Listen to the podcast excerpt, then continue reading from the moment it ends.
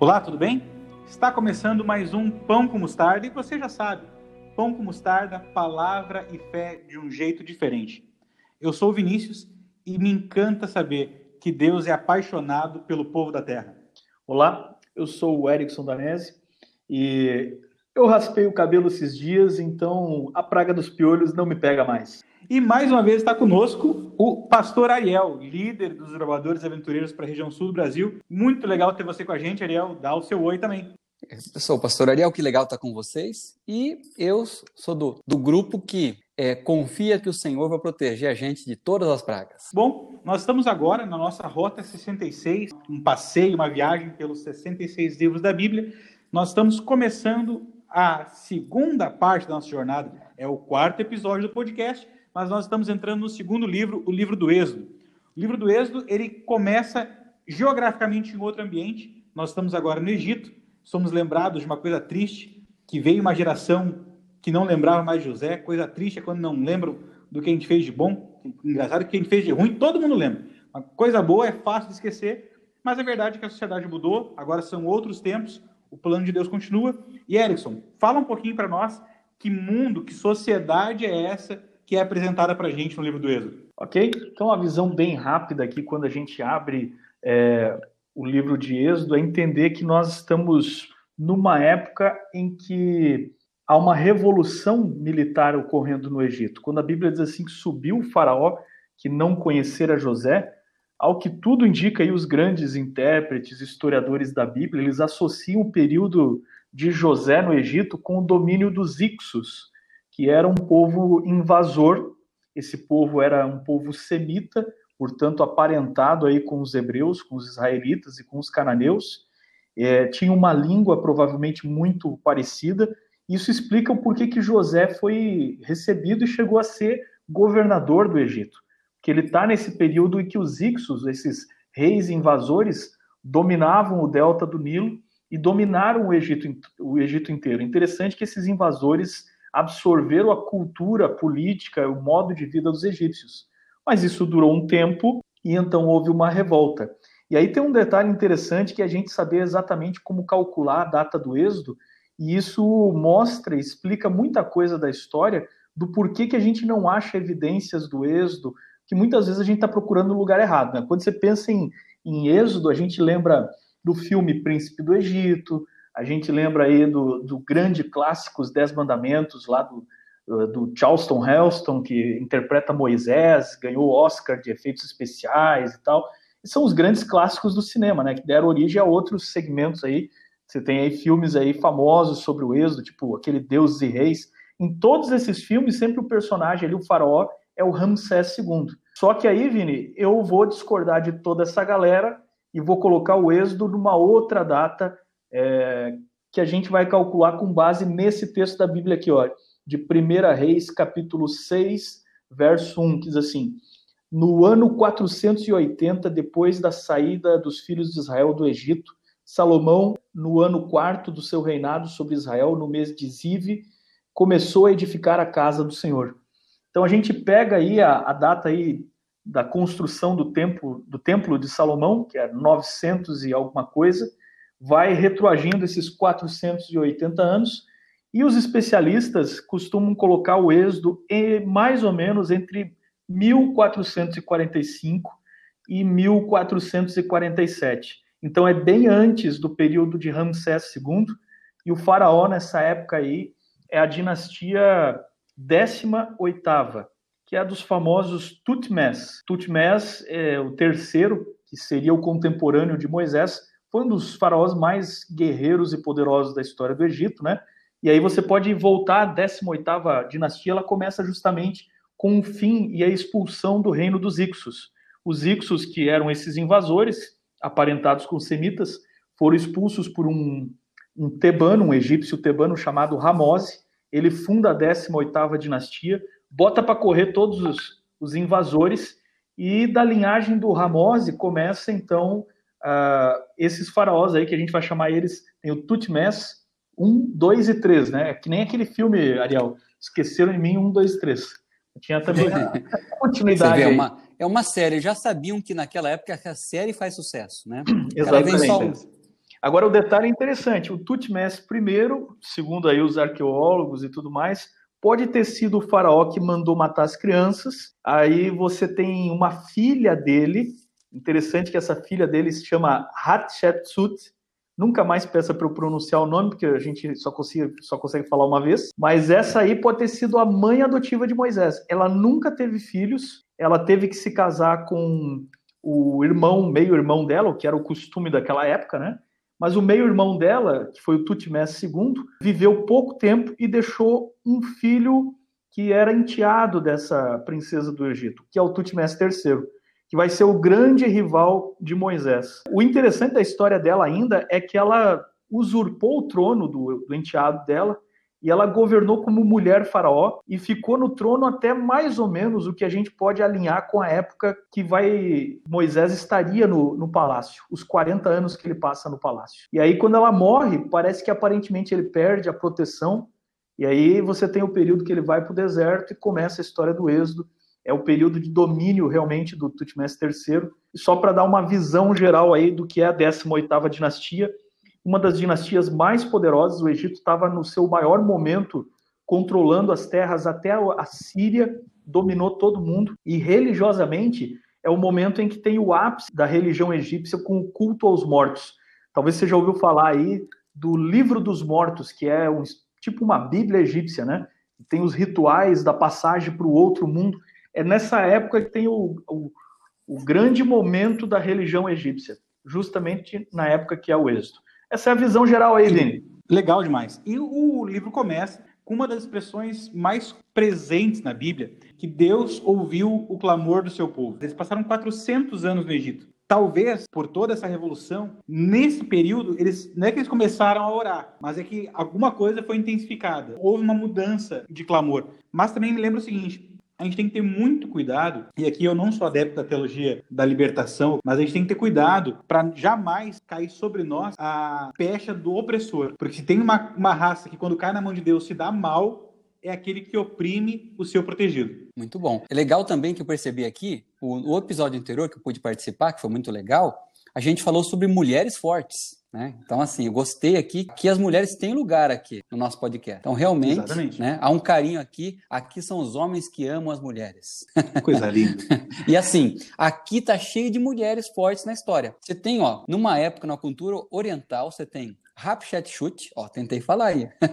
aí ó. Foi, um chute, assu... foi um chute muito que, bom. Foi muito bom. Sim, que, que, assume o trono e assim, e tem todo um esquema ali e ela e outra é, quando a gente pega essa história, a gente não pode ser ignorante, né, gente?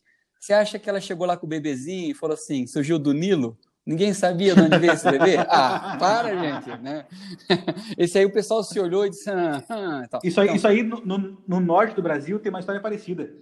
É, é? filho do Boto, né? é verdade, é verdade. Então, assim, é claro que o menino, a própria, o texto fala isso, né? Eles sabiam que o menino provavelmente era dos escravos, né? Só que ela, mesmo, mesmo contrariando então o faraó, ela falou: eu vou cuidar desse menino aqui. E acabou. Outro detalhe, aí você percebe a mãe de Moisés, Joquebed, e Miriam sendo aquelas que tomam a iniciativa.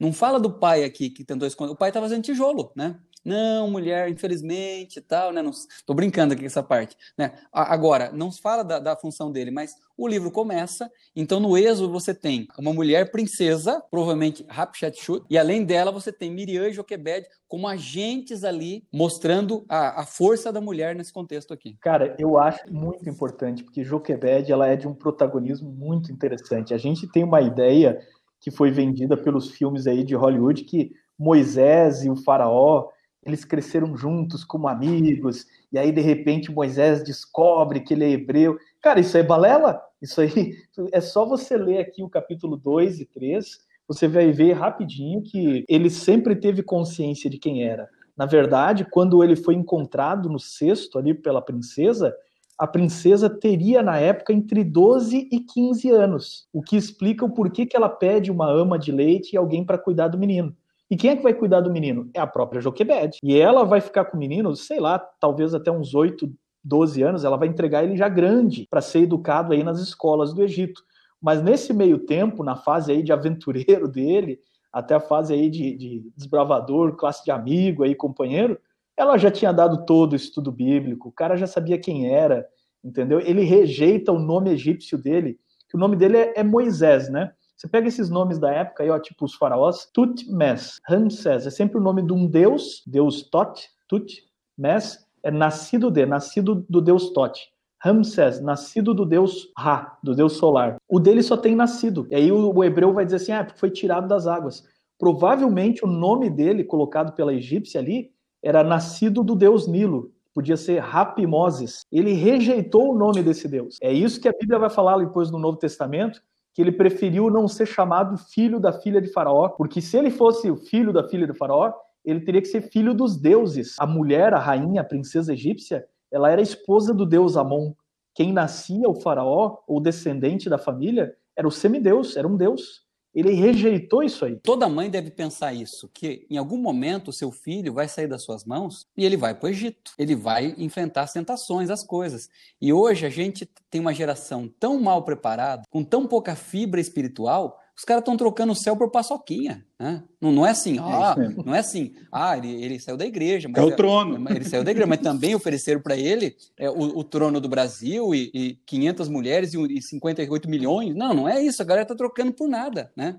Então, assim, a realidade é que a nobreza de Moisés é muito grande e a nobreza da, da mãe, eu acho interessante a irmã também. A irmã, a Miriam deve ser novinha ali, ela corre lá e fala: Eu tenho uma mulher para cuidar desse menino aí. Então, assim, é, há uma proatividade, né? Realmente, as mulheres têm, mais uma vez, proeminência. Bom, mas aí acontece aquilo que o Edson comentou, quando tem por volta de 40 anos, Moisés vai sair do Egito, vai ver um, um soldado egípcio batendo num, num, irmão hebreu, ele vai se revoltar com aquilo, vai ferir, vai matar o soldado e vai fugir, talvez por não ter mais essa proteção. Vai passar outros 40 anos no deserto até que vai chegar aquele momento famoso dele se encontrar com o Deus dos seus antepassados na sarça ardente, naquela, aquele arbusto que, mesmo pegando fogo, não se consumia. E aqui talvez seja a primeira grande epifania de Deus depois daquela linhagem dos patriarcas, porque Deus ele se manifestou para Abraão, Isaac, Jacó, mas há um hiato aí de 400 anos. E agora Deus vai se apresentar de novo. E eu acho muito, mas muito curiosa essa passagem da Bíblia, principalmente pelo diálogo. Primeiro, eu acho fantástico o fato do nome. Quando Moisés pergunta, tá, eu vou chegar lá, e aqui vai, como o Erickson falou, os egípcios, eles valorizavam demais o nome. Por isso que a, as pessoas tinham, a linhagem nobre tinha nomes de deuses. Os deuses tinham um nome específico para se relacionar. E agora ele fala assim, eu sei como é que eles pensam lá, eu fui educado lá, eu sei que eles valorizam. Eles vão querer saber o nome, nós não sabemos o nome. Quando Deus fala assim, ó, meu nome é eu sou, eu acho curioso o seguinte, é a primeira vez que é Deus falando o seu nome, que é de cima para baixo, porque há outras manifestações onde Deus agia e porque ele agia de uma maneira, o ser humano dava um nome para Deus, sabe?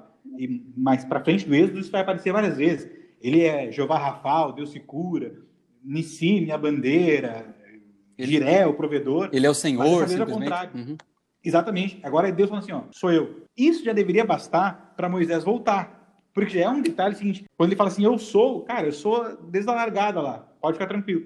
Só que eu acho muito curioso que nesse diálogo Moisés vai dar umas desculpas para não ir, que olha, são inacreditáveis. Ele vai falar assim: ah, não, é, eu não vou, porque eles não vão acreditar. Ele nem tentou, ele nem viu, não, não, não vão acreditar. Aí Deus vai fazer: não, então joga aí a vara no chão, põe a mão dentro da roupa. Tá vendo? Aí, se não acreditar em ti, vão acreditar em mim, eles vão ver coisas extraordinárias. Aí disse: não, mas eu não sei falar. Aí que essa parte da história tem coisas que, olha, Cara, é difícil de eu, eu acho uma coisa interessante nesse encontro aí ali no, no monte, porque Moisés e Deus vão se encontrar duas vezes nesse monte. Nessa primeira vez. Sim, e Deus fala, é, né? A gente vai se encontrar Exatamente. Nessa primeira vez, quando Deus se revela, se falou aí dessa epifania, eu acho de uma singeleza, de uma beleza incrível esse, essa ideia da sarça ardente. Porque ela é uma revelação cristocêntrica. É, por que, que escolheu uma sarça ardente? Porque é um humilde arbusto que abriga a eternidade e a glória num humilde arbusto. E, e um arbusto queimando no deserto é a coisa mais comum que pode haver. Agora você, Só que a, a diferença ali que, que não se consumia. Você vê algo comum. Então. Você vê a, a, agora o contrassenso, porque é o seguinte: quando Deus vai chamar ele, é, Deus se revela de forma humilde, como Cristo se revelou na encarnação. É um homem caminhando entre nós mas que nesse homem está guardado toda a glória da eternidade dentro dele. Mas quando Moisés volta com o povo lá, É como se Deus dissesse Aí é assim: é olha, ele confiou na minha revelação humilde. Então agora eu vou mostrar como é que eu sou. Aí, pá, daí troveja na montanha, aí arrebenta e tal. Aí, esse aqui sou eu, então agora, agora vocês vão ver agora. Mas o que eu ia dizer da Epifania, que assim, ele fala assim, não, eu não sei falar. Aí Deus fala assim, não, então faz o seguinte, pega Arão, ele vai falar no teu lugar. E eu não sei se vocês perceberam, tem um, um detalhe aqui que é absurdo. Quem tinha formação era Moisés. Quem tinha crescido no palácio, frequentado escola boa, quem tinha graduação, quem devia saber falar era Moisés. Aí Deus falou assim: cara, você acha que isso aí vai ser o empecilho? Então pega, pega o teu irmão aí, que cria gado, bota ele lá que vai dar do mesmo, do mesmo jeito. Agora, o detalhe é o seguinte: Deus é demais mesmo, porque, galera, ele entra na brincadeira com a gente. Exatamente. Então, assim, ele entra, é na, ele entra na brincadeira da Adão e Eva de esconde, esconde no, lá no, no, no Éden, né? Você acha que Deus não sabia onde ele estava? Claro que estava. Só que ele fala, Adão, Eva, cadê vocês? Então, assim, ele, ele se apequena para poder falar com a gente, senão a gente não entender. É ele, ele se diminui para chegar ao nosso Tanto nível. É. Então, isso é, isso, isso é algo divino, é algo fantástico. Ele entra na brincadeira e fala: Ah, é, Moisés, você não sabe falar? Era mentira de Moisés. Depois ele, ele fala, né? Tanto é que o que o Ariel falou é a realidade do texto bíblico, que quando Deus se, re, se mostra no Sinai, quando eles voltam, aliás, quando eles estão vindo do Êxodo, é, ele troveja da montanha, o povo diz assim: Não, não, Moisés, fala você com ele, nos representa lá. Exatamente. Exatamente. Ou seja, se Deus não encarnar em Cristo e se revelar como se revelou, se ele não se mostra pelos símbolos, a gente se apavora e não consegue entender Deus. Bom, Moisés ele vem para o Egito então, de novo, e aí vai ter uma conversa, a primeira conversa com o faraó, e tem duas coisas que eu acho incríveis nesse retorno, onde ele vai conversar com o faraó, olha, conversei com Deus lá no deserto, você tem que soltar o povo. E aí são eu falei duas, mas são três coisas que eu acho incrível. Primeiro que é o seguinte: Deus fala assim: olha, você solta o povo para que eles me celebrem uma festa no deserto. Quem tem problema com festa não é Deus. Geralmente é o ser humano. Opa! É a gente, se, olha, um é a gente legal, que se incomoda hein? com isso. A gente que se incomoda com isso. Deus ele é Deus de festa. Outra coisa que me chama a atenção, e outro detalhe que quero conversar, é que quando Moisés fala assim, não, olha, Deus falou, deixa aí o povo para eles fazerem uma festa. Aí Faraó vai dizer assim, ah, você é o povo da terra. Diz assim, para, você acha que Deus vai se importar com o povo da terra ali que fica virando palha e barro? E é engraçado que a expressão povo da terra ela vai marcar o povo de Deus na Bíblia o tempo todo. Adão é feito de barro, depois Abraão ele sai da tua terra e vai para uma terra que eu vou te mostrar, a terra é importante. Agora Faraó faz zombando, que é o povo da terra, o povo comum. Mais tarde, Jesus vai estar tá caminhando entre nós e os líderes religiosos devem dizer: não, mas ele está andando com o povo da terra, com Ram, Raad. É impressionante como Deus tem paixão pelo simples. Ele não se incomoda com as nossas limitações. E a terceira coisa desse primeiro encontro que eu acho fantástico, e aqui eu vou falar, depois vai ser um spoiler, a gente vai voltar conversando, é que eu sempre pensei o seguinte, que a morte dos primogênitos era a última praga. E agora eu vou falar um negócio para vocês, não sei se vocês já repararam, mas é a morte dos primogênitos não é a última, é a primeira. Em Êxodo 4, verso 22 e verso 23, antes de qualquer praga, Moisés já fala assim, ó, se você não soltar, Deus pediu para te dizer que teu menino vai morrer. Se você soltar, não acontece nada. Não tinha nenhuma praga ainda. Moisés nem sabia quais seriam as pragas. Então o que acontece é o seguinte: tem gente que fala assim, ah, não, Deus é um Deus tirando porque ele endureceu o coração de Faraó. E quando a gente lembra que ele já tinha avisado que ia morrer, a impressão que eu tenho é o seguinte: Deus está falando o seguinte, não, não, o teu coração é duro. E já que é duro, eu vou te dar as pragas para ter graça. Vou te dar alguns avisos para você perceber que vale a pena soltar. A rã, o piolho, eram pragas, mas eram manifestações de graça, porque era a chance de deixar o filho vivo. Porque ele já tinha sido avisado que ia perder o filho.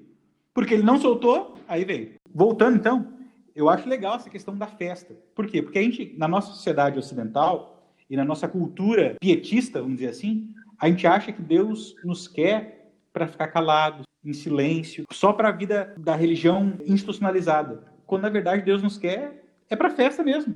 É Ele que deu a ideia. Vamos, vamos fazer uma festa juntos aqui. É, eu vejo isso. Nós somos muito diferentes da religião bíblica né, em relação a isso, porque você percebe diversos momentos de festa e assim.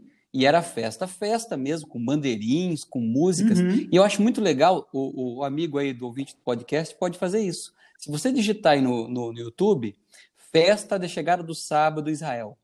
Galera, é assim, só tem homem, né, porque é, é, o, é o costume deles ali, mas eles vão lá no Muro das Lamentações, e aí fica mais legal a festa ainda, porque estão no lugar para lamentar, só que está chegando o sábado. E eles, assim, meio que dão os braços numa espécie ali de social deles, sem bolinho, sem sal, mas com mais alegria que a gente. E eles fazem uma festa ali para receber o sábado. é, a gente tem que cuidar para não ser um, um, um cristão que consegue enxergar Deus na tristeza e não consegue enxergar Deus na alegria. A religião de muitos é uma religião muito triste. Isso é uma herança que nós temos aí de, de alguns movimentos ali que vêm da reforma, do movimento puritano. Alguns autores chegam a dizer assim dos puritanos, que se houvesse uma pessoa feliz do outro lado do mundo, o puritano ficaria incomodado.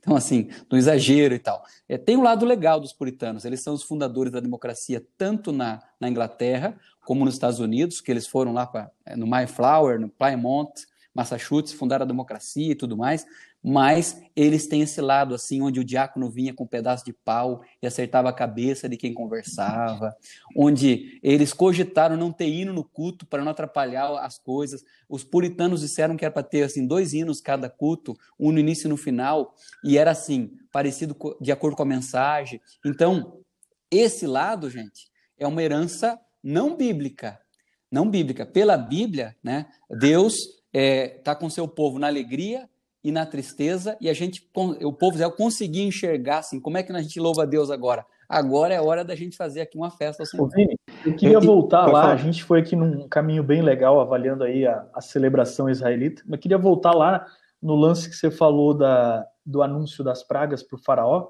e perceber o seguinte, existe uma série de recados culturais que o texto está mandando para Faraó, aliás, que Moisés está mandando para Faraó. Por exemplo, o fato de transformar o cajado em serpente, né? Então, se você olhar a, todas as coroas de Faraó, sei qualquer um já, já viu na televisão, foto, alguma coisa, tem aquela serpente na coroa. Aquela era a serpente Ureus. Então, quando Moisés chega diante de Faraó e ele lança o cajado dele, ele vira uma serpente, os magos do Egito fazem uma maracutaia, fazem também ali, mas de repente a serpente de, do cajado de Moisés devora as dos egípcios, o recado que o faraó está ganhando é o seguinte: o teu Deus protetor, a serpente Ureus da tua coroa, não vai te proteger do que vem por aí.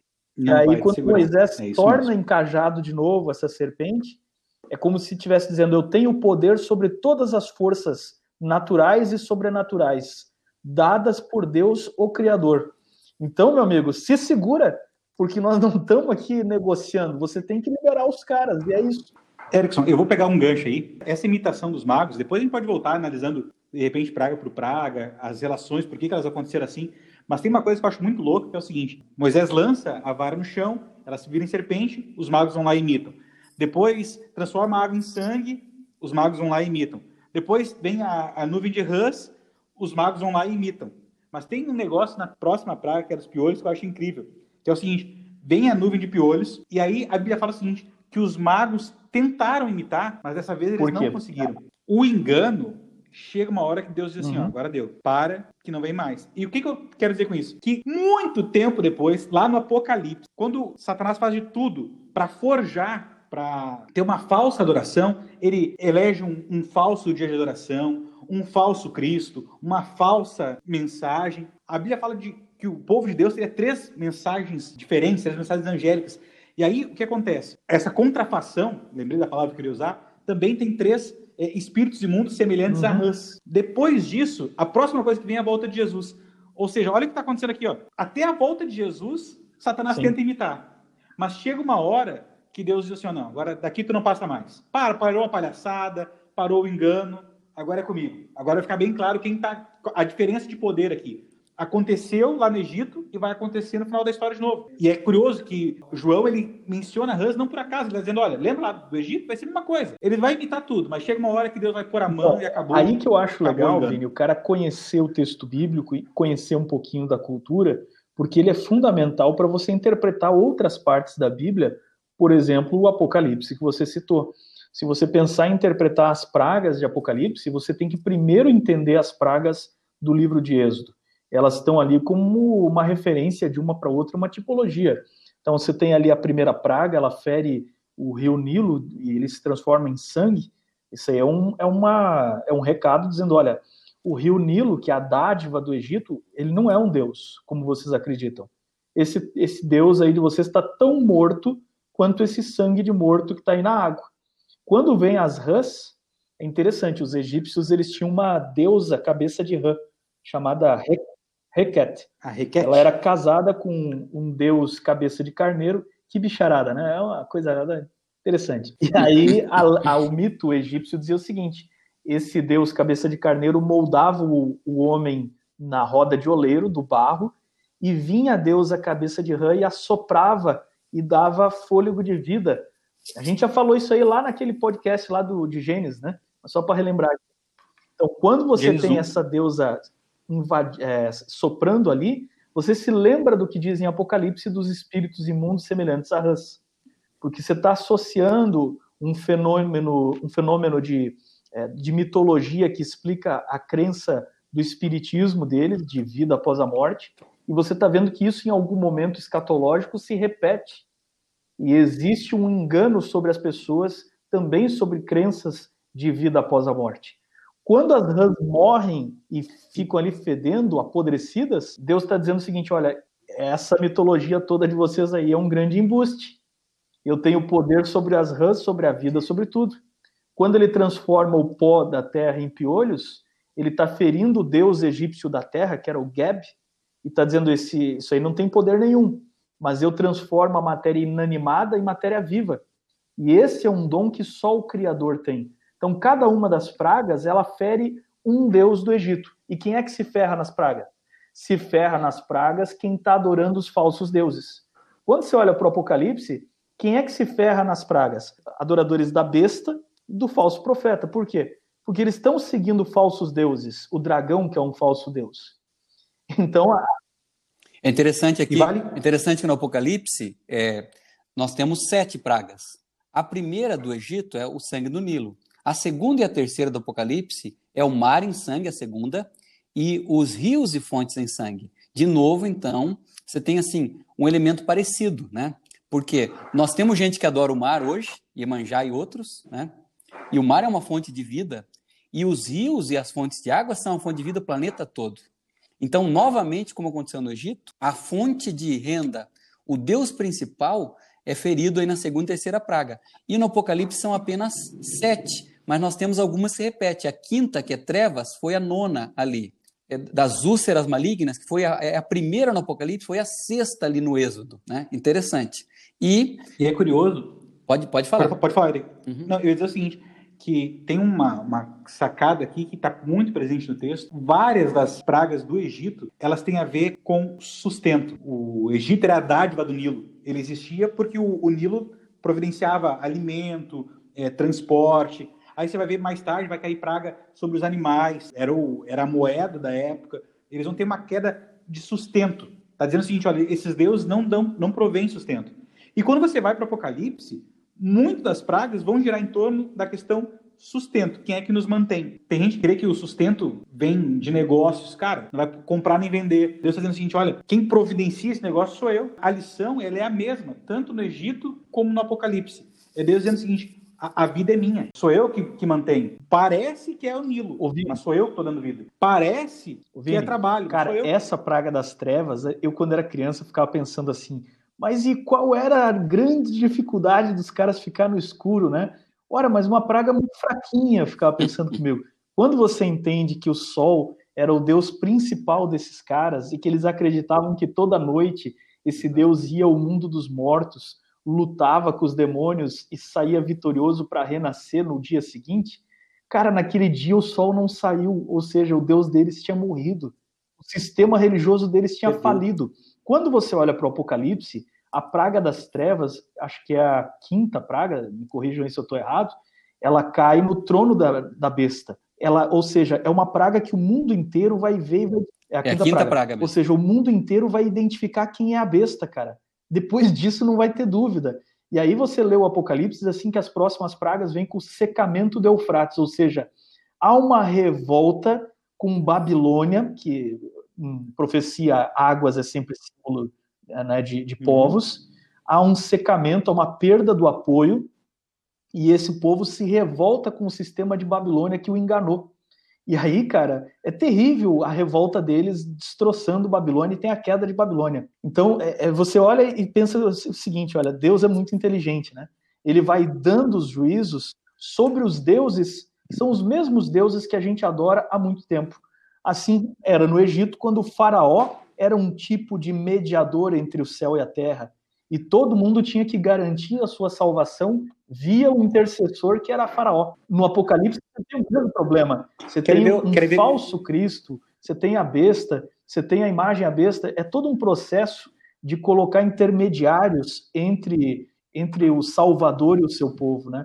E esse processo cai, né? Outra semelhança fantástica que eu vejo entre as pragas do Egito e as do Apocalipse, e só lembrando você, essas pragas estão acontecendo porque o faraó não soltou o povo. Eles eram escravos, não, não vou abrir mão deles, eles vão continuar escravos aqui, não tem nada de história de festa no deserto são meus escravos e não eu, eu nem sei quem é o Deus de vocês, nem conheço, nunca ouvi falar. Aí vai começar as pragas e tem uma coisa que eu acho fantástico. Na quarta praga, se eu não me engano é a quarta, é, mas é a praga das moscas. Tem uma coisa que é incrível. Antes de, começar a praga, Moisés fala para falar o seguinte: eles já estão libertos. Você pode chamar de escravos, mas eles já estão libertos. E agora eu vou dar um sinal para todo mundo ver que eles já são meus. Eles não são mais teus. E o sinal é o seguinte: as moscas não vão chegar na terra de Gozém. Todo mundo vai ver e fala, cara, isso aqui é diferente. Lá no Apocalipse vai repetir a cena. Não liberta, são meus. Aí Deus fala assim: não, não, não, não. Eu tenho o meu sinal. Vai ficar bem claro aqui. Eles parecem. Você pode chamar como eles quiser, como você quiser. Quer chamar de escravo, quer chamar de teu, pode chamar. Eu tenho um sinal entre eu e eles que deixa bem claro que eles são meus já. Eles ainda não saíram do Egito, mas já são libertos, não são mais escravos. No Apocalipse é o seguinte: eles ainda estão na terra, mas já são meus, já são do céu. Tem um sinal, tem uma marca. Todo mundo vê, ele é diferente. Tá todo mundo num caminho, então, você está achando que é tudo igual? Então tá bom, então vou botar uma marca nesse povo aqui, para ficar bem claro que são meus. Pode chamar como Quero jogar uma treta meus. aí para você. No Apocalipse, a gente vai chamar isso de selo de Deus. Cara, marca... quero jogar uma treta aí para vocês. E agora? O coronavírus é uma das pragas aí? não, na verdade tá fraco para ser uma praga. Nós estamos falando de coisa de praga boa. Não é que eu sei se isso é uma praga não, enviada por Deus, se é uma causa natural ou se é coisa do capeta, do, do tinhoso. Eu vou dizer o seguinte: a, a própria lógica das pragas do Egito nos dá uma dica de que coronavírus, pandemia, é uma consequência do pecado, é um, é um alerta de que estamos chegando no fim, mas ainda não é uma das grandes pragas. Porque é o seguinte: algumas coisas das pragas, elas não eram inéditas. Por exemplo, a água ficar vermelha, cara, por causa de, de alga, de solo, isso pode acontecer. Só que ali é sobrenatural, é de uma hora para outra e vai ficar sete dias vermelho. E mata os, mata os peixes e coisa e tal, né? Outra coisa, mosca. Mosca tem. Mas aquilo ali era sobrenatural. Nunca ninguém tinha visto coisa parecida. Chuva. Chuva existia. Desde o dilúvio tem chuva. Só que lá chovia 60 milímetros por ano. Daqui a pouco começar a cair granizo. Não, e o detalhe é, é o seguinte, é a exclusividade a também, de né? Deus, que... Cai sobre os egípcios, mas a praga não cai sobre o povo de Deus. Então, o princípio exclusivo né, da, da praga. Exatamente. Eu acho que um outro detalhe interessante é que quando é um juízo de Deus, quando uma catástrofe é uma praga, um juízo de Deus, ele é anunciado sempre, sempre na Bíblia. Você tem o dilúvio, é um juízo. Pô, tem 120 anos anunciando, pregando, olha, vai vir o dilúvio, vai vir o dilúvio. Aí você tem a, as pragas. Sempre chega lá Moisés assim, deixa o povo ir, porque senão vai acontecer isso, isso, isso. Então, meu amigo, para uma, uma pandemia ser uma praga de Deus, na minha percepção, você teria que ter primeiro o aviso. Ou mudem isso. E outra coisa que é o seguinte: a origem do coronavírus, gente, é natural. É natural. Não, não, não vou falar que é vírus chinês. Tá? Hum. Mas, cara, alguém comeu morcego. É uma consequência natural do nosso estilo de vida. É. Agora, o que está acontecendo nas pragas do Egito e vão acontecer em Apocalipse é algo sobrenatural. É Deus pondo a mão. É, na verdade, assim, o que acontece nessas pragas está profetizado como o princípio das dores em Mateus e Lucas. Né? Então, assim, é, ou seja, é parte de uma série de sinais que se intensificam mais perto. Agora, epidemia é muito comum, tem outras que mataram muito mais, como a gripe espanhola, que a gente fala de milhões de mortos, e o que, ou seja, uhum. é, Deus pode mandar uma, uma, uma, praga, mas não foi anunciado, claro. e nesse caso aí, olha só, nós estamos num planeta que, segundo Isaías, está se envelhecendo como um vestido velho. O apóstolo Paulo fala em Romanos 8 que a natureza geme pelo pecado. Em Mateus 13, você fala que tem um inimigo que semeou joio e meio trigo, estragou aquilo que Deus tinha feito. Então, assim, num planeta que, que convive com o pecado há tanto tempo, essas coisas são comuns e, assim, quando acontecem várias vezes, é apenas mais um sinal para a gente ficar atento, né? Elas mudam o mundo, é, eu até diria assim, entrando, mudando de assunto um pouquinho, o coronavírus muda o mundo no seguinte sentido: quando tem crise, as pessoas abrem mão da sua liberdade individual e o Estado ele se torna grande. Quando chegar a hora de se cumprir as profecias, Quando a pessoa se vê em perigo, ela abre mão da sua liberdade. Hoje, então, a gente está vendo Dória, o governador, tendo atitudes ali, controlando o celular das pessoas, num país que a galera não controla o celular de, de presidiário. Assim, então, é uma loucura. É, você vê assim, em alguns lugares, as cinco pessoas aí em Santa Catarina que estavam orando numa casa e chamaram a polícia.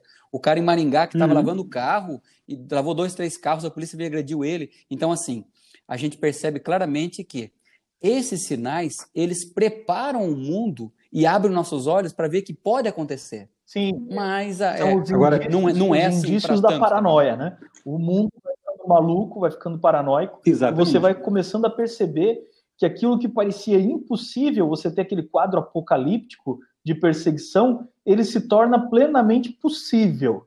Não é ainda, mas ele é visualmente possível. Agora... Dá para a gente visualizar uma coisa, que uma paranoia dessa, que uma loucura dessas, que pessoas civilizadas podem cometer coisas malucas. Outra coisa que eu estava pensando é o seguinte: é que a gente falava mais de pragas, de acontecimentos finais, pelo menos eu tenho a sensação que eu ouvia mais disso quando eu era criança. Sabe que quando aconteceu a praga dos granizos ali, destruiu tudo, é engraçado que Deus fala para Moisés o seguinte: fala para os filhos de Israel o seguinte, para eles contarem isso para os filhos deles. Olha a lógica que Deus está dizendo o seguinte: conta para a próxima geração o que eu sou capaz de fazer. Porque senão eles vão acostumar com o outro ambiente e vão achar que é tudo comum, que é, é, é sempre, foi sempre assim. Então, conta para a próxima geração o que eu fiz. Se pensar assim, ah, mas por que a gente está aqui no meio do deserto? Será que vai valer a pena? Só explica o que eu sou capaz de fazer.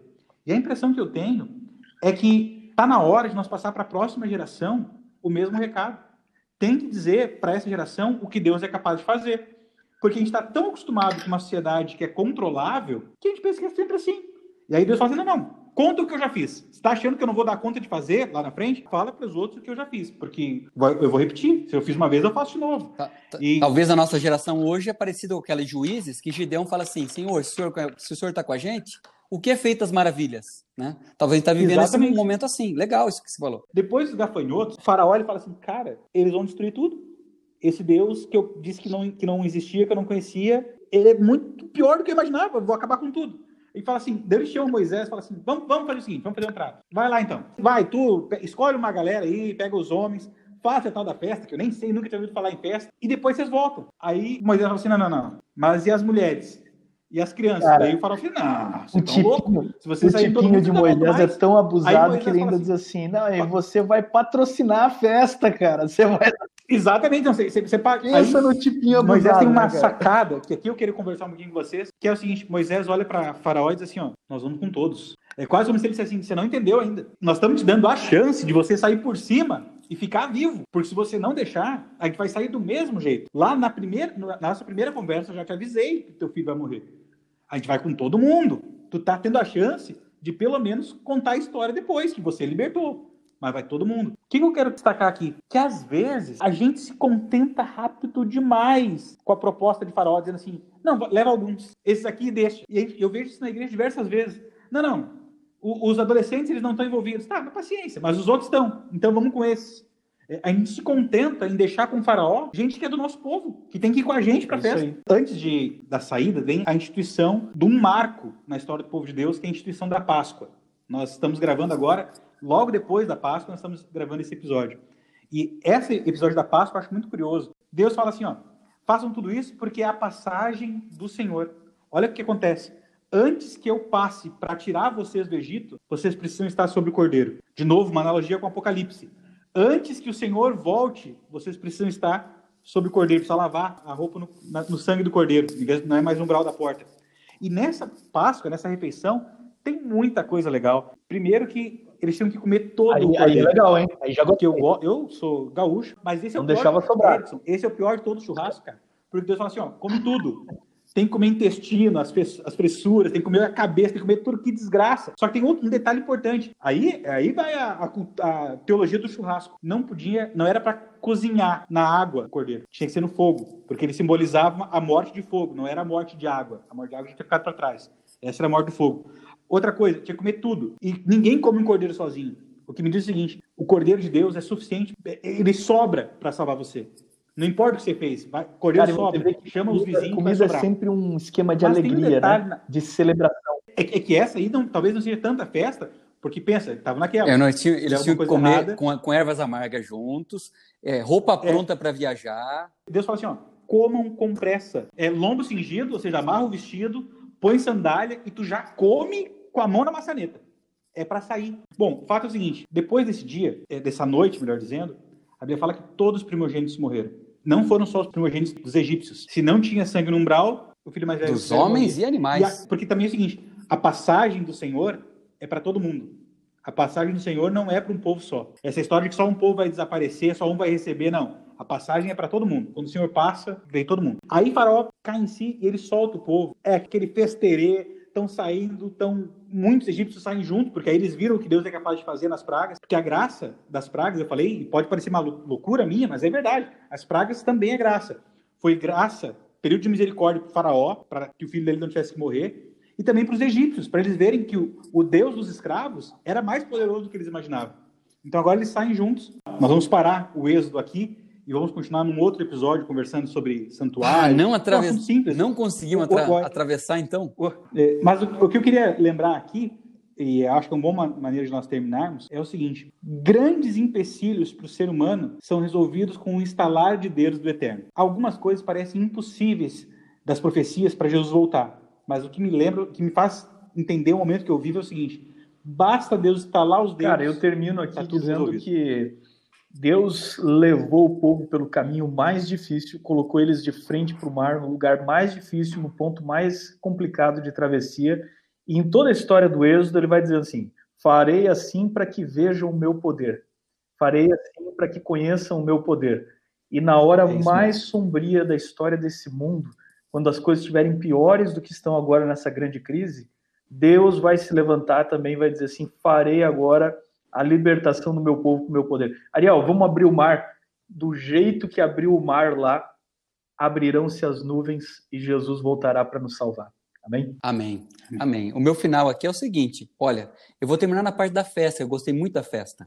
No Êxodo, o pessoal comemorou a, a vitória no Mar Vermelho com uma, uma composição inspirada ali. Né? No Apocalipse, os vencedores cantam o cântico de Moisés e do Cordeiro. No Apocalipse 15, versículos 3 e 4. Olha que legal. Na saída é do. Cântico dos Livros. Sim. No, na, na, na saída do Êxodo, o povo dançou de alegria. Na chegada à nova terra, os salvos no mar de vidro também vão pular de alegria e celebração, segundo Malaquias 4:2. Então, olha que interessante. É, o mesmo Deus que cuidou do seu povo no passado cuida de você hoje e vai cuidar da gente no futuro. Bom, esse foi mais um episódio do Pão com Mostarda. E agora você já sabe, a gente conversou bastante sobre o êxodo. Chegou aquela hora especial de você parar de ouvir esses três boca abertos. Vai ler a Bíblia. Desliga esse smartphone, pega a sua Bíblia valeu, e vai ler. Valeu, valeu.